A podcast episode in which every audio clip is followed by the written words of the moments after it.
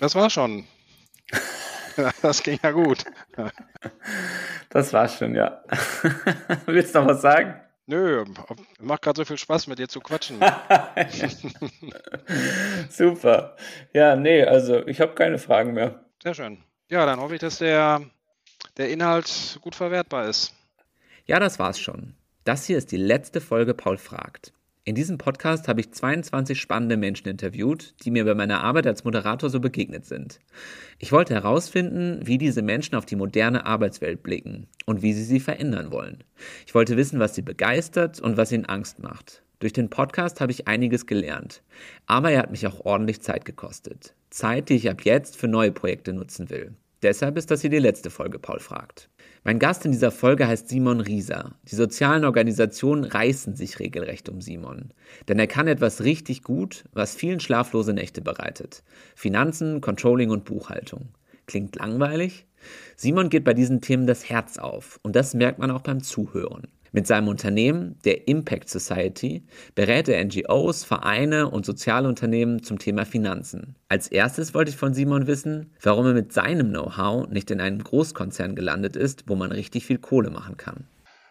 Ich habe ich hab BWL studiert, das heißt, ich habe einen betriebswirtschaftlichen Hintergrund und habe nach meinem Studium einen kurzen Ausflug in eine Unternehmensberatung gemacht, habe da ein Jahr gearbeitet und habe gemerkt, dass mir so ein bisschen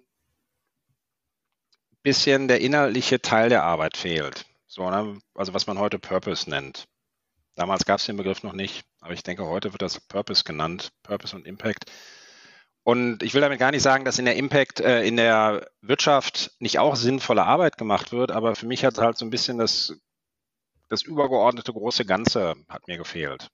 War auch unzufrieden dann in dem Job und in dem Moment hat eine Freundin von mir, die ich noch aus der Schule kannte, hat die Projektfabrik gegründet und als neues Startup, als ähm, Sozialunternehmen und hat jemand gesucht mit betriebswirtschaftlichem Hinter Hintergrund.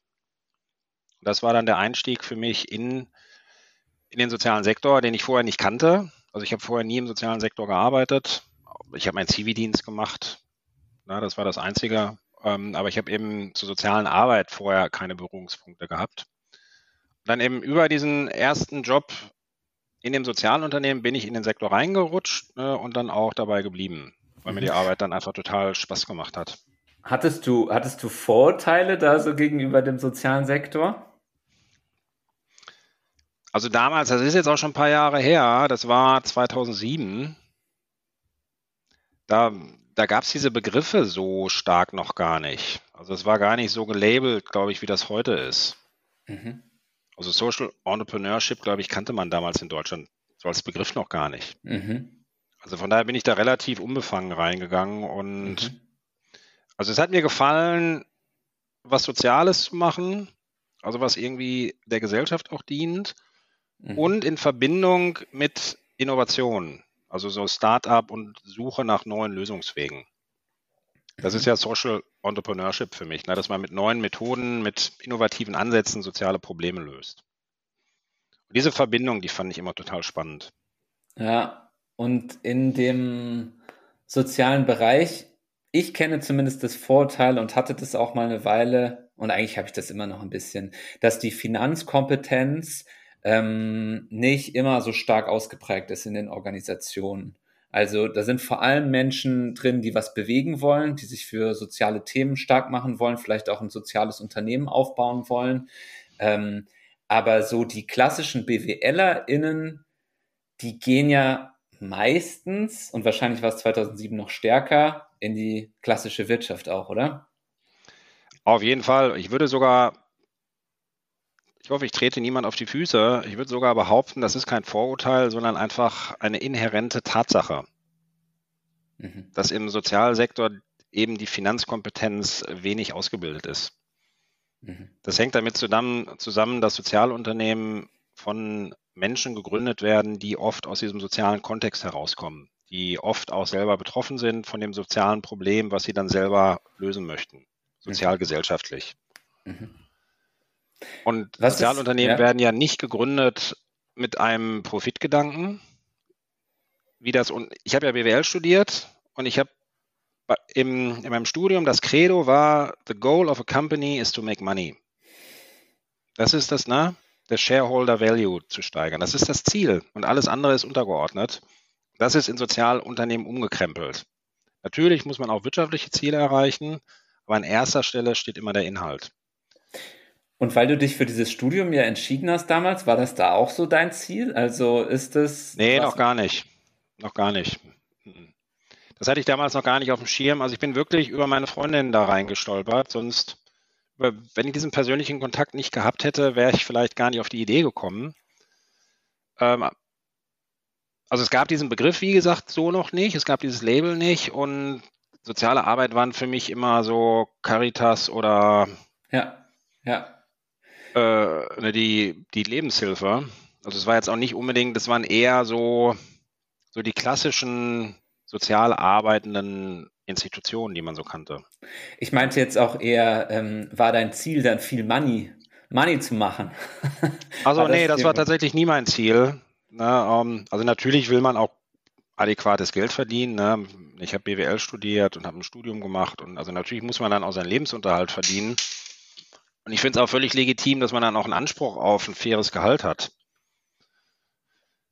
Aber quasi das, wie das so manche auch von meinen Mitstudenten hatten, ne, das Ziel, dass man mit spätestens mit 60 Millionär ist, um dann in Rente gehen zu können, um sich dann mein Haus, meine Yacht und so, na, das war nie mein Ziel. Mhm. Du hast jetzt eben gesagt, ein faires Gehalt haben. Ich frage mich das im sozialen Sektor total oft. Was ist denn da eigentlich ein faires Gehalt? Also was ist noch begründbar? Oder kann man einfach sagen, wenn man soziale Tätigkeiten macht, kann man genauso viel verdienen wie in der Wirtschaft? Na, also nach meiner Erfahrung kann man nicht so viel verdienen wie in der Wirtschaft und in der Wirtschaft kann man wirklich deutlich mehr auch verdienen. Also das nach oben, also gerade im Moment jetzt aktuell mit dem aktuellen Arbeitsmarkt, na, der ist ja also wir haben ja, ähm, wir haben ja im Moment einen Arbeitnehmermarkt und keinen Arbeitgebermarkt mehr. Also aktuell ist das auch, läuft das auch ein bisschen aus dem Ruder. Faire Gehälter sind ähm, schon auch, also schlussendlich auch vergleichbar mit wirtschaftlichen Tätigkeiten. Ich kann jetzt nicht sagen, wie viel Prozent unten drunter. Also man hat schon, man hat schon ein gewisses Pay Gap. Aber niemand muss sich ausbeuten und niemand muss in Sozialunternehmen ehrenamtlich oder ausschließlich ehrenamtlich arbeiten, wenn er es denn nicht möchte. Also natürlich braucht der soziale Sektor auch ehrenamtliche Tätigkeit, aber das ist ja oft basiert darauf, dass man das freiwillig macht. Aber wenn man das als seine Einnahmequelle benötigt, ne, dann kann man da auch annähernd vergleichbare Gehälter auch verlangen. In meinem Podcast geht es ganz oft äh, um die Frage bei, äh, von Spaß bei der Arbeit. Also mhm. Es ist mir generell einfach auch total wichtig, Spaß zu haben bei meiner Arbeit. Ähm, was macht dir an Arbeit Spaß? Was macht dir an deiner Arbeit Spaß? Das ist der Grund, warum ich mich dann auch, ähm, warum ich dann beim sozialen Sektor geblieben bin, weil es einfach wirklich Spaß und Freude macht, im sozialen Sektor zu arbeiten. Aus unterschiedlichen Gründen würde ich sagen. Also jetzt muss man auch nochmal unterscheiden, so klassische Sozialwirtschaft und Sozialunternehmertum, was ja so ein bisschen zwei unterschiedliche auch Bereiche sind. Und ich bin hauptsächlich so in dem Sozialunternehmertum unterwegs, weniger in der klassischen Sozialwirtschaft. Und im Sozialunternehmertum, also Social Entrepreneurship, der Bereich, einerseits finde ich total spannend eben diese Suche nach innovativen Lösungen. Das hat mich immer total gereizt, also dass man mit neuen, mit neuen Ideen und mit neuen Gedankenansätzen Probleme löst, die bisher nicht zu lösen waren. Also so ein bisschen diese Idee von der Speerspitze. Na, das finde ich einfach total reizvoll und Teil von innovativen Umsetzungen zu sein. Neue Herausforderungen, viel Bewegung und auch eine gewisse Schnelligkeit, die damit verbunden ist. Also das ist einfach aufregend. Und das Zweite ist, dass ich selber erlebt habe und auch oft das Feedback kriege, dass einfach das soziale Miteinander im Sozialsektor viel angenehmer ist als in der Wirtschaft. Also ich erlebe wenig so Ellenbogenmentalität und eher wirklich so kollegiales Unterstützen und ähm, gemeinsames Arbeiten an einer Sache. Das sind oft einfach total tolle, nette Menschen, mit denen man seine Zeit verbringt, was eben auch Teil der Freude an dem Prozess ist. Erlebe ich auch so, ist auch einer der Hauptgründe, warum ich in dem Bereich ähm, mit aktiv bin, weil es einfach gute Themen und nette Menschen sind. Du machst aber ja jetzt ein Thema, worauf ganz viele überhaupt keinen Bock haben. Also Finanzen. Was ich gar nicht verstehen kann. Ja, da rollen sich bei vielen die Fingernägel ja. hoch so. Ähm, aber bei dir, dir gibt das was. Was gibt dir das und was, was macht dir da konkret Spaß? Ja, für mich ist es halt die perfekte Verbindung von meiner Ausbildung, also von der wirtschaftlichen Seite, die ich gelernt habe, also wo ich auch mein Handwerkszeug gelernt habe und das eben sozusagen auch in den Dienst des großen Ganzen zu stellen und Sozialunternehmen genau an der Stelle zu helfen, wo ich was beitragen kann. Also das ist die Verbindung eben von meinem, da wo ich herkomme, mit dem, wo ich, wo ich selber wirke und mich für einsetze. Und ich selber, ich habe wirklich gerne auch BWL studiert. Ich fand das immer total spannende Themen und also vielleicht habe ich auch so ein bisschen so eine Erbsenzähler-Mentalität. Das, ne, das gehört vielleicht auch, auch damit zusammen. Und also Wirtschaften hängt ja, hat ganz viel damit zu tun, Ordnung und Struktur herzustellen. Und die Sachen zu, zu strukturieren, natürlich auch ein bisschen zu clustern und greifbar zu machen ne? und ein bisschen, also oft auch einfach so Aufräumprozesse, Strukturierungs- und Aufräumprozesse. Und das ist, ähm, Klingt vielleicht ein bisschen verrückt, aber ne, das macht mir Spaß, weil ich den, weil ich den Mehrwert sehe, der das bringt. Also ne, dass gut, gut strukturierte Prozesse und ähm, Arbeitsweisen eben total helfen, seinen Arbeitsalltag besser zu gestalten. Mhm. Ich vergleiche es gerade ein bisschen mit meinen Fundraising-Tätigkeiten, die jetzt auch, also Förderanträge schreiben, macht mir persönlich jetzt nicht immer großen Spaß. Aber wenn ich sehe, dass da einfach viel bei rauskommen kann und dass das die, die Organisation total weiterbringt, dann macht es mir doch an vielen Stellen wieder Spaß. Okay. Dann gibt es noch eine, noch eine Ebene, dass ähm, wir bieten ja im Grunde genommen dann Buchhaltungsdienstleistung an. Und die, die Buchhaltung basiert ja auf der doppelten Buchhaltung. Habt ihr vielleicht schon mal gehört. Was sagt man gerne? Was, was, was heißt das genau? Doppelte Buchhaltung ist ein System, wo jeder Sachverhalt doppelt gebucht wird. Es gibt immer die Buchung im Soll und im Haben. Das heißt, und das ist so eine bestimmte Strukturierung im Gegensatz zu der einfachen Buchhaltung, zur Einnahmeüberschussrechnung, wo ich in der doppelten Buchhaltung eben eine Struktur aufbaue, die in sich geschlossen ist und wo Sachen nicht verloren gehen können, weil ich immer die Kontrolle habe durch die Haben-Buchung. Mhm. Und das ist rein kognitiv, macht das total Spaß, in sich, sich in diesen Gedankenmodellen zu bewegen und die, diese Finanzflüsse so gedanklich zu verfolgen und da Strukturen aufzubauen, dass das in sich geschlossen ist. Also man baut quasi so selber sich selbst steuernde Kreisläufe auf. Was heißt das jetzt in sich geschlossen sein? In sich geschlossen heißt eben, dass man durch den doppelten Buchungssatz Kontrollen hat, dass nichts verloren gehen kann. Sonst habe ich irgendwann offene Posten. Mhm. Ne, wenn dann, wenn das nicht aufgeht und ich habe mich verbucht oder was Falsches, falsche Werte eingegeben, irgend, an irgendeiner Stelle kommt das wieder hoch und dann merke ich das. Das heißt, die doppelte Buchhaltung gibt mir die Möglichkeit, meine, ähm, meine eigenen Buchhaltungsprozesse auch zu kontrollieren. Mhm. Damit ist es ein unheimlich valides und aussagekräftiges Tool, um eben Finanzsteuerungsprozesse aufzubauen. Mhm. Also die Impact Society ist ähm, ein Buchhaltungsservice, hast du jetzt gerade gesagt, oder jedenfalls spielt dabei eine Rolle. Was macht ihr denn noch? Was ist euer Angebot?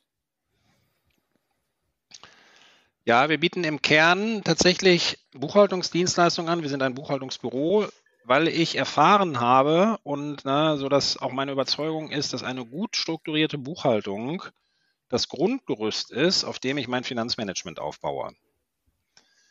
Also quasi ohne Buchhaltung ist alles andere nichts, könnte man sagen. So ein bisschen platt ausgedrückt.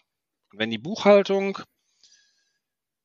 gut strukturiert aufgebaut ist, kann ich meine anderen Finanzprozesse bis ins Fundraising hinein und meine ähm, Finanzplanung für die nächsten Jahre kann ich auf den Buchhaltungsdaten aufbauen und habe dadurch ein ganz valides und struktur also stabiles Fundament.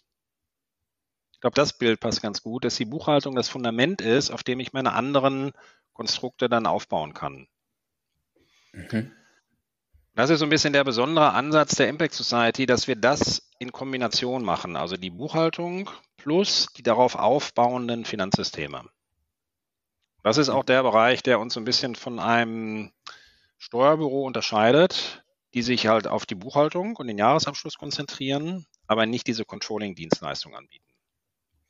Das heißt, da bieten wir im Grunde genommen zwei Bereiche aus einer Hand, Buchhaltung und Controlling.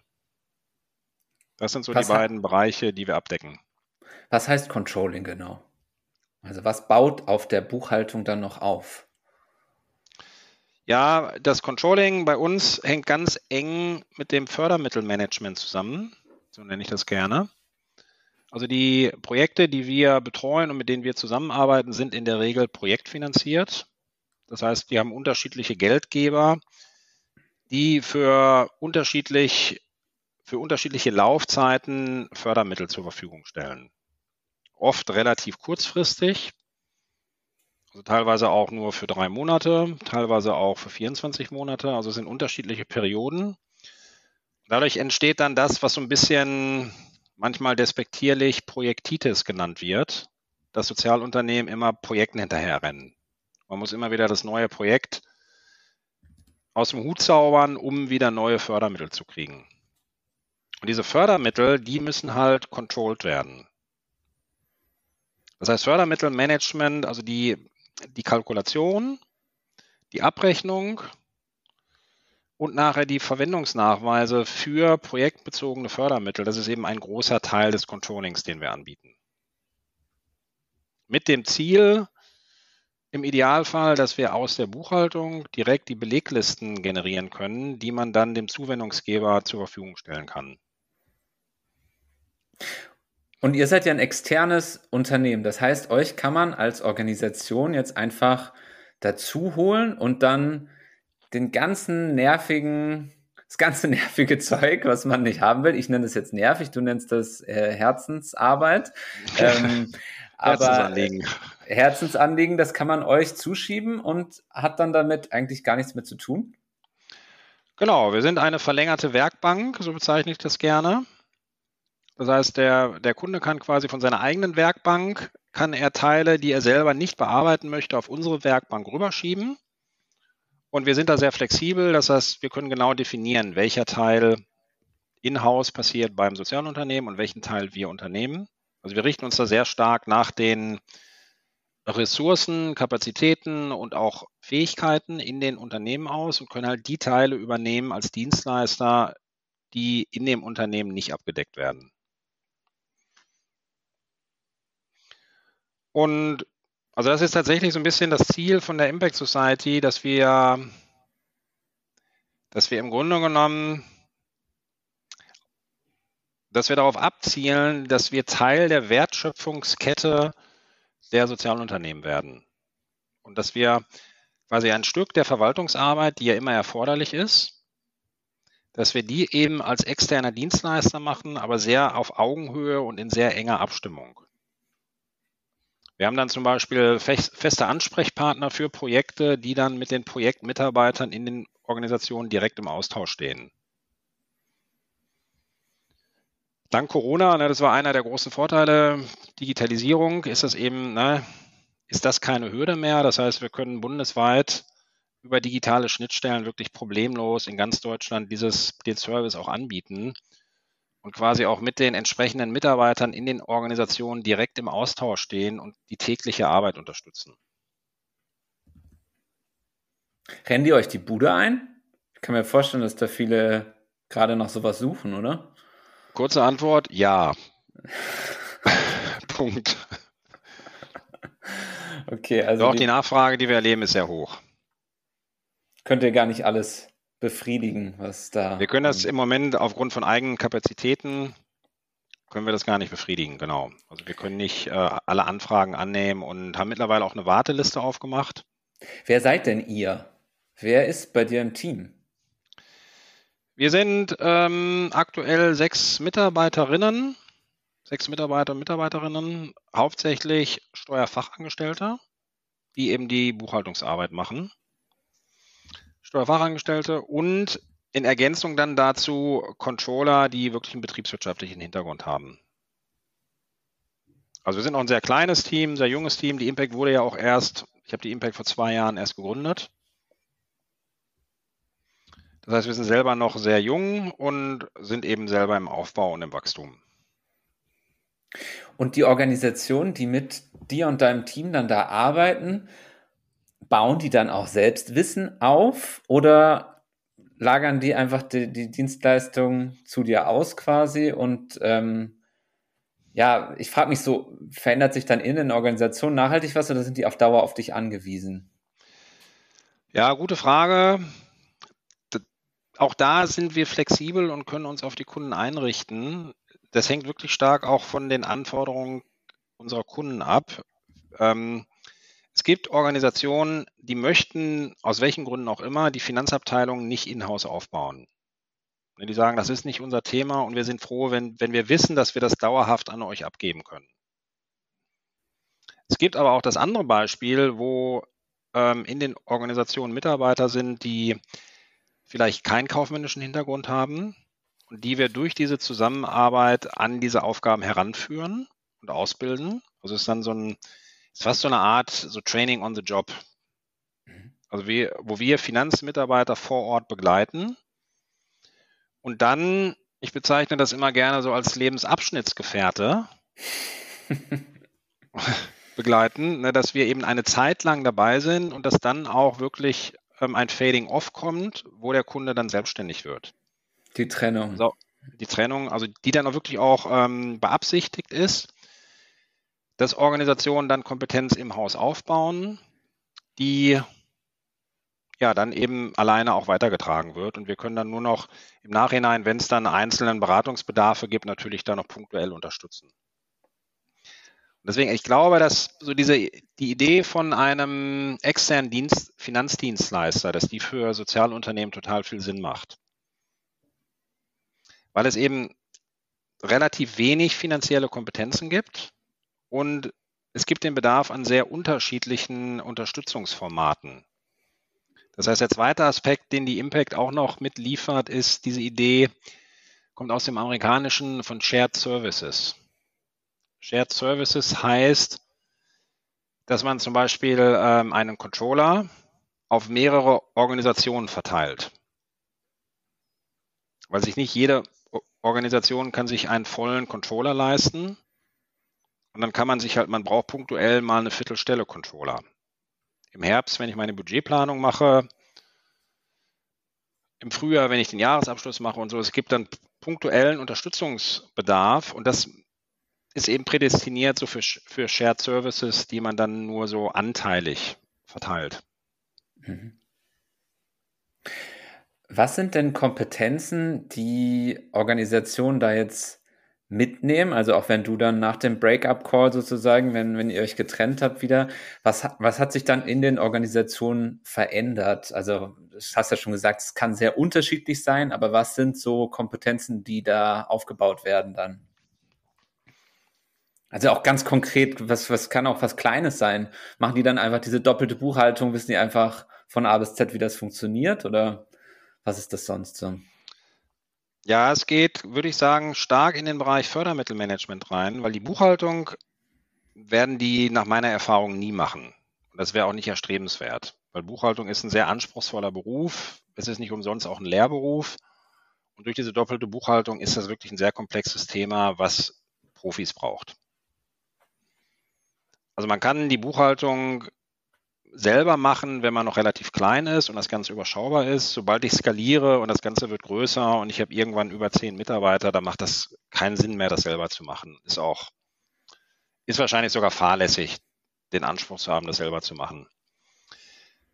Was aber der wichtige Punkt ist, dass die Buchhaltung eben das Fundament liefert und das können wir auch weiter liefern, auch nach diesem Break-off, Break-up.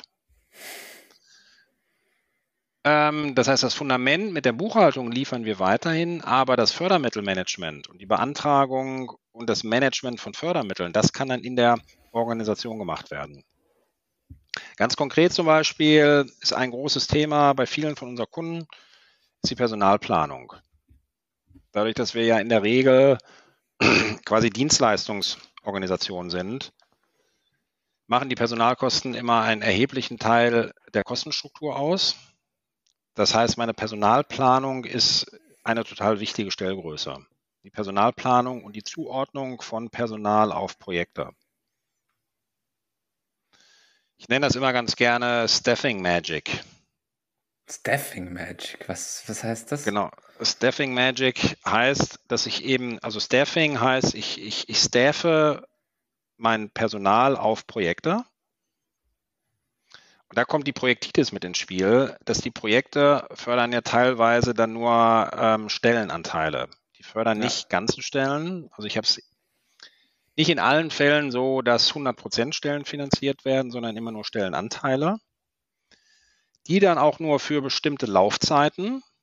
Dann überschneiden sich die Projekte und das eine Projekt geht vielleicht nur bis März, das andere geht bis Oktober. Der Mitarbeiter hat aber einen durchgehenden Arbeitsvertrag. Und das ist dann Staffing Magic, da muss man wirklich auch so ein bisschen Zauberei betreiben, dass das am Ende aufgeht und es hat immer so ein bisschen was von Tetris-Spielen. Ne, man hat so Stellenanteile und die muss man stapeln und gucken, dass am Ende alles schön passt und ich keine Löcher drin habe. Die Löcher sind dann eben Finanzierungslücken. Mhm. Das und das ist, ist ein Bereich, den können die Kunden wirklich, wenn sie die Kompetenz dafür entwickelt haben und das Verständnis, dann auch gut irgendwann selber weiterführen und alleine machen. Macht man das dann in einer Excel-Tabelle oder äh, braucht man dafür irgendwelche Magical Software? Ich habe diese Software leider noch nicht gefunden. Ich suche da seit äh, längerem von, also wirklich für, für dieses Staffing, für dieses Tetris-Spielen. Also es geht tatsächlich an der Stelle, die Planung, die Personalplanung findet nach meiner Erfahrung in Excel statt. Das müssen aber Excel-Listen sein, die auf die Datev-Buchhaltung oder auf die Buchhaltung ausgerichtet sind. Na, das heißt, die müssen kompatibel sein und auf die Buchhaltungsprozesse ausgerichtet werden, damit ich da die Schnittstelle habe. Klingt kompliziert. Wenn du, wenn du das so beschreibst, und das ist ja auch, deckt sich voll so mit meinen äh, Erfahrungen aus dem Bereich, gerade wenn es um Fördermittel geht, dann diese ganzen projektbasierten Förderungen, dann wird hier ein Stellenanteil und da ein Stellenanteil und unterschiedliche Laufzeiten, Sachmittel und so weiter. Super kompliziert, komplex. Ähm, könntest du nicht mal den Fördersektor beraten, also die Stiftung und die öffentlichen Geber und wer da noch alles so fördert ähm, und den mal da, da gibt es doch eigentlich ziemlich offensichtliche Defizite, oder? Was man da ändern müsste, damit die sozialen Organisationen finanziell auch einfach solide aufgestellt sein können überhaupt, oder? Ja, auf jeden Fall. Klar, ähm, ist natürlich ein sehr schwieriges Thema, weil es sehr heterogen ist. Also der Stiftungssektor ist ja privat getragen, der ist ja nicht, ähm, nicht einheitlich geregelt. Also es gibt ein Stiftungsrecht, aber natürlich, ne, also wie eine Stiftung aufgebaut wird, da ist ja jeder frei. Deswegen hat man da relativ wenig, als Außenstehender wenig Einflussmöglichkeit. Mhm. Aber das wäre auf jeden Fall ein perspektivisches Ziel von der Impact Society, dass wir da versuchen, auch gewisse Standards zu setzen oder gewisse, zumindest gemeinsame Schnittstellen definieren, über die man das Ganze ein bisschen standardisieren und vereinheitlichen kann. Mhm. Es gibt ja auch, ne, dass die auch Stiftungen, die sich mit dem Thema beschäftigen, Mhm. Aber ich glaube, das ist alles noch sehr am Anfang und wäre auf jeden Fall lohnenswert, daran weiterzuarbeiten, dass man ähnlich wie mit dem SRS. Social Reporting Standard. Genau, danke. Dass man dafür quasi so einen Financial Reporting Standard macht. Mhm. Das fände ich total reizvoll, daran zu arbeiten, um tatsächlich gewisse Standard zu etablieren und man weiß dann einfach, okay, das muss ich machen und so, so läuft das in der Buchhaltung.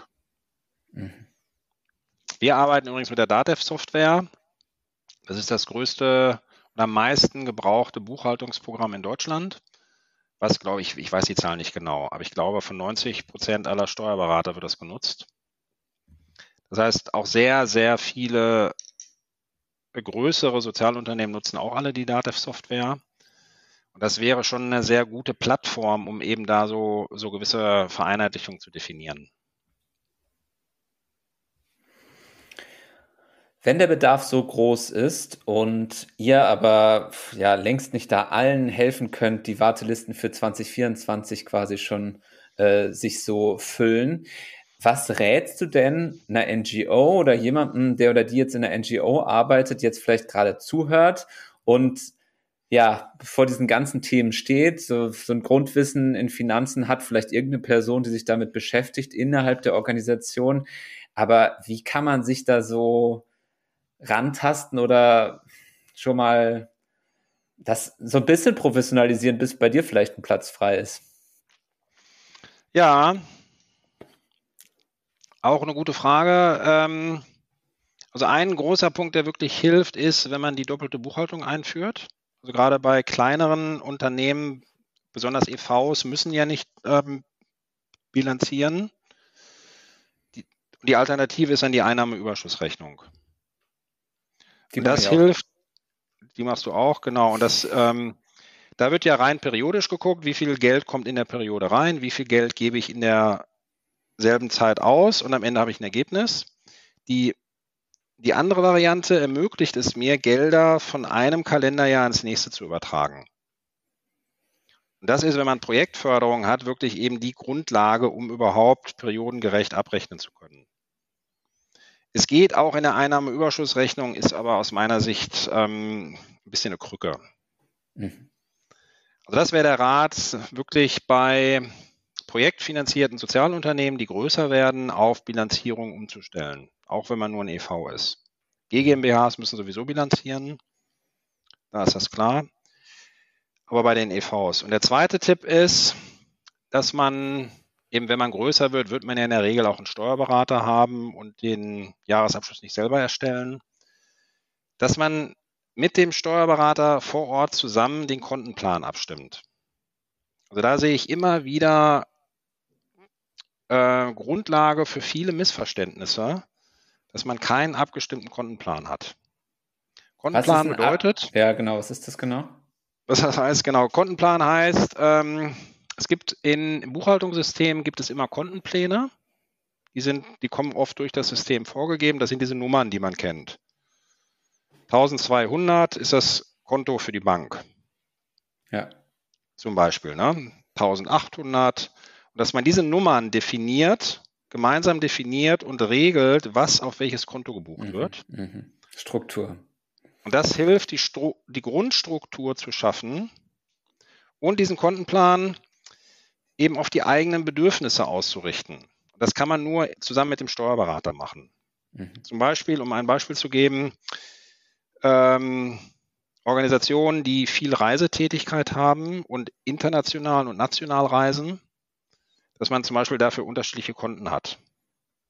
Reisekosten national, Reisekosten international, Übernachtungskosten national und so weiter. Ne? Und das hilft, das ist die Grundstruktur, um dann eben meine Auswertung machen zu können. Mhm. Und das sehe ich ganz offen. Wir kommen mit unseren Kunden immer wieder an diesen Punkt, dass wir an dem Kontenplan arbeiten. Der Kontenplan ist ein bisschen so diese, quasi wie fast wie so eine buchhalterische Sprache zu definieren. Und dass man einfach klar hat, wenn ich diesen Begriff verwende, dann versteht der Steuerberater darunter das Gleiche und nicht was anderes. Und das hilft, den ganzen Buchhaltungsprozess zu strukturieren. Die Auswertungen, die ich dann kriege vom Steuerberater, sind für mich verständlich, weil ich weiß, was hinter diesen Konten steckt. Es ist eine relativ triviale Aufgabe, das ist wirklich keine Rocket Science und das kann im Grunde genommen jeder. Und irgendwie macht das auch ein Stück weit jeder. Also es gibt immer Kostenzuordnung ähm, und Reisekosten, Raumkosten, Personalkosten. Da muss eben eine sinnvolle Struktur aufgebaut werden. Kann man sich da organisationsintern auch gut fortbilden zu dem Thema? Wenn ich da jetzt Leute habe, die das gerade beackern und sich da einfach professionalisieren wollen, gibt es da so Aufbaustudiengänge, Fortbildung? Kann man das innerhalb von kurzer Zeit sich auf die Kette schaffen oder braucht man drei Jahre Studium? Nö, also es, es gibt schon auch Fortbildung für den Bereich, zum Beispiel vom Paritätischen Wohlfahrtsverband. Die haben eine paritätische Akademie, heißen die, glaube ich. Ähm, es gibt auch, also es gibt unterschiedliche Fortbildungsorganisationen, die speziell auf Gemeinnützige orientiert sind. Es gibt von der Bank für Sozialwirtschaft, die bieten auch Fortbildungen an. Und da gibt es auch speziell immer mal wieder Fortbildung speziell für die Buchhaltung von gemeinnützigen Organisationen. Und das macht auf jeden Fall Sinn. Und das sind dann oft Tageskurse, manchmal zwei Tageskurse. Also da kann man schon die Grund, weil wie gesagt, das ist also dieser Kontenplan, der die Grundstruktur für alles andere ist. Das ist wirklich keine Rocket Science, das ist einfache Zuordnung. Das ist mehr wirklich diese Aufräumarbeit. Aufräumen und Clustern. Das heißt, da gibt es wahrscheinlich auch, ich habe jetzt nichts Konkretes vor Augen, aber da gibt es wahrscheinlich auch sinnvolle Kurse, die ein, zwei Tage dauern. Ja, verstehe. Und kann ich, kann ich auf jeden Fall empfehlen, das zu machen. Du hast jetzt einige ja, Tipps für ganz äh, konkrete Tipps gegeben. Ähm, du bist Unternehmer, hast dein Unternehmen gegründet. Ihr seid mittlerweile ein ja, wachsendes Team. Äh, wo holst du dir Tipps, ähm, um so deine Unternehmung voranzubringen, um irgendwie ja, dir Anregungen zu holen oder wenn du mal nicht weiter weißt? Aus unterschiedlichen Quellen. Also wir haben, äh, also ich kriege unterschiedlichen Input auch von, von mehreren Beratern. Also ich bin, ähm, ich mache selber auch einen Coaching-Prozess, um um mich intern in der Impact Society weiterzuentwickeln. Das ist im Moment ist das ein Zwölf-Monats-Projekt, wo wir von einem externen Coach auch begleitet werden. Und dann habe ich mehrere Fachberater, die ich punktuell zu Rate ziehe. Mhm. Ich habe zum Beispiel auch einen spezialisierten Datev-Berater, der sich in Datev mit allen Tricks und Kniffen auskennt, den ich, wenn ich mal nicht weiterkomme, dann dazu hole und da bevor ich dann tagelang selber suche, kann der mir dann helfen, die Probleme in Datev zu lösen. Ja. Und ich habe mehrere, oder nicht mehrere, das stimmt nicht. Ähm, ich habe jemand, der mich auch in meiner eigenen Strategie berät. Also das finde ich total hilfreich, dass man seine eigenen strategischen Entscheidungen auch reflektiert und da mal so ein bisschen Sparing hat. Wie findet man solche Leute? Sind das, das ist nicht ganz einfach. Ja. Also in meinem Fall war es tatsächlich, ich werde ja mit der Impact Society, wir sind selber gemeinnützig. Ich werde von der Schöpflin Stiftung gefördert. Einerseits finanziell, andererseits aber auch ideell und die haben mich mit diesem Berater in Verbindung gebracht. Und das war total hilfreich ähm, da eben Berater zu kriegen, die selber auch Berufserfahrung haben, sich in dem Bereich auskennen und wirklich auf Augenhöhe mich dann an den Themen, wo ich selber dann auch hader und nicht weiter weiß und zweifle, ist das jetzt die richtige Entscheidung, soll ich mich eher in die Richtung entwickeln, wo die mich dann wirklich mit sehr viel Verständnis und sehr viel Berufserfahrung dann unterstützen können und mir Optionen aufzeigen. Die Entscheidung muss ich natürlich am Ende selber treffen. Aber dass man da gemeinsam Optionen und Szenarien abklopft, das ist mir total also wichtig und auch hilfreich.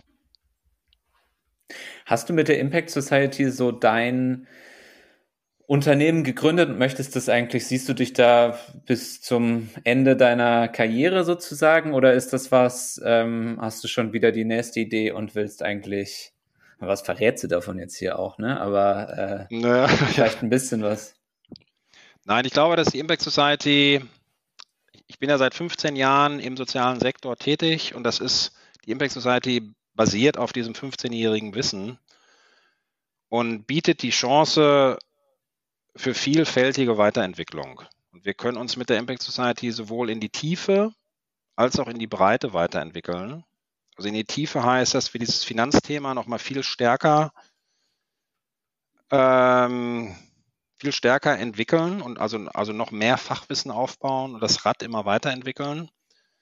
Und in die Breite heißt, dass wir noch weitere Dienstleistungen ins, ins Portfolio aufnehmen. Zum Beispiel Qualifizierungsformate ne, dass wir gewisse Workshops, wie auch immer, entwickeln und dann ähm, als zusätzliches Produkt mit anbieten. Also von daher sehe ich mit der Impact Society noch gut äh, viele Jahre sinnvolle Arbeit vor mir und habe keine weiteren, habe noch keine weiteren Ziele vor Augen. Das ist eher so mein Anspruch und auch so mein, jetzt so meine Leidenschaft, die Impact weiterzuentwickeln. Und da auch zu einem quasi zuverlässigen Partner im Sozialsektor zu werden, wenn es um Finanzthemen geht? Vielen Dank für das Gespräch, Simon. Das war schon. Das ging ja gut. Das war schon, ja. Willst du noch was sagen? Nö, macht gerade so viel Spaß, mit dir zu quatschen. Super. Ja, nee, also ich habe keine Fragen mehr. Sehr schön. Ja, dann hoffe ich, dass der, der Inhalt gut verwertbar ist. Ja, ich mache mal hier Stopp. So, das war's jetzt wirklich mit meinem Podcast. Mir hat's richtig viel Spaß gemacht. Vielen Dank fürs Zuhören. Macht's gut.